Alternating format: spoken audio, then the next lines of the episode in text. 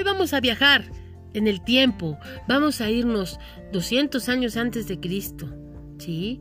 250, cuando los matemáticos hacían matemática solamente de puntos de vista geométricos, que era muy interesante. Los egipcios les dejaron grandes tareas, ¿sale?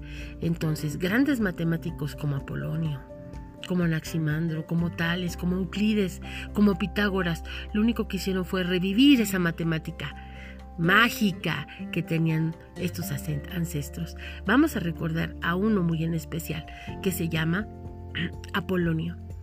Apolonio descubrió que dentro de una figura geométrica que se llama cono, encontrabas cuatro figuras geométricas planas. Sí, que tendrían gran aplicación y hasta la fecha las seguimos utilizando. Vamos a recordar, ¿qué dijo Apolonio? ¿Qué hizo Apolonio? Apolonio descubrió que en un cono si el SAS le quitábamos la tapa y lo recortábamos horizontalmente a su base, obteníamos una circunferencia, claro, más pequeña de que la base, pero al fin perfecta, igual para todos sus lados. Era una circunferencia. Después hizo un corte diagonal a su base y ahí obtuvo a la elipse. Ajá, esa elipse que tiene dos focos, y dos puntos equidistantes y es como un ovalito y muchas, muchas cosas tienen esa forma de ser. Un balón de fútbol americano, por ejemplo, es un elipsoide de revolución. De la circunferencia no quise decir porque bueno, todos conocen a la circunferencia, una llanta, una circunferencia rotada es un balón de foot, de básquet, de bowling, ajá. ¿Qué más tenemos? de la elipse. De la elipse tenemos puentes, tenemos arcos, tenemos infinidad de aplicaciones de la elipse. Pero después se cansó de la elipse y dijo, ah, pues vamos a ver, ¿qué pasa si hago más en diagonal el corte, pero que ahora sí llegue a la base? ¡Wow! Obtuvo la parábola, que a la fecha la parábola es la cónica más utilizada. Sí es cierto, las cucharas son parabólicas. Las antenas son parabólicas. ¿Qué más hay parabólico? Nuestros ojos son parabólicos. La retina es el foco. Todos los haces de luz llegan ahí. Nosotros somos matemáticamente perfectos. Y si no somos matemáticamente perfectos, nos ponen lentes. Y los lentes pues también son parabólicos. Lo que hacen es poner el foco antes o después de la retina para que nosotros podamos ver. ¿Qué te parece? ¿Mm? Y no contento con esto, Apolonio dijo, va, vamos a hacer teatros con parábolas.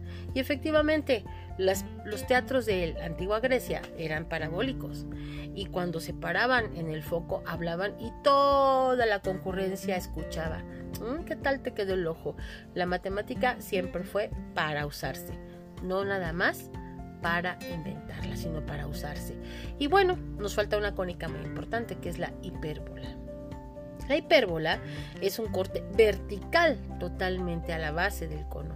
Y entonces dirás, pero si nada más sale una curva. No, es que para la hipérbola se colocan dos conos tocándose los vértices o las puntas, como quieras llamarle, lo cortas en forma vertical y salen dos dos bonitas ramificaciones que se llama hipérbola.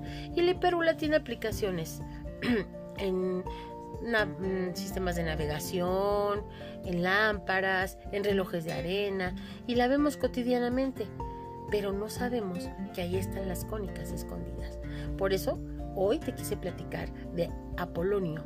Apolonio fue el primer matemático en el mundo que se introdujo a las cónicas y él ya sabía que los planetas se distribuían de forma elíptica. Fíjate, antes de Cristo. Wow, Apolonio, otro dato curioso de él es que fue, él fue tutor o maestro de Euclides y Euclides fue el fundador de la geometría plana y fueron cuates de Pitágoras, imagínate, esos grandes sabios, matemáticos y filósofos, que un dato curioso de los griegos es que todo se lo sabían de memoria. Bueno, ¿qué te pareció? Estas fueron las cónicas del cono de Apolonio y espero veas los videos, leas el tema y te enteres de más cosas padrísimas del cono de Apolonio.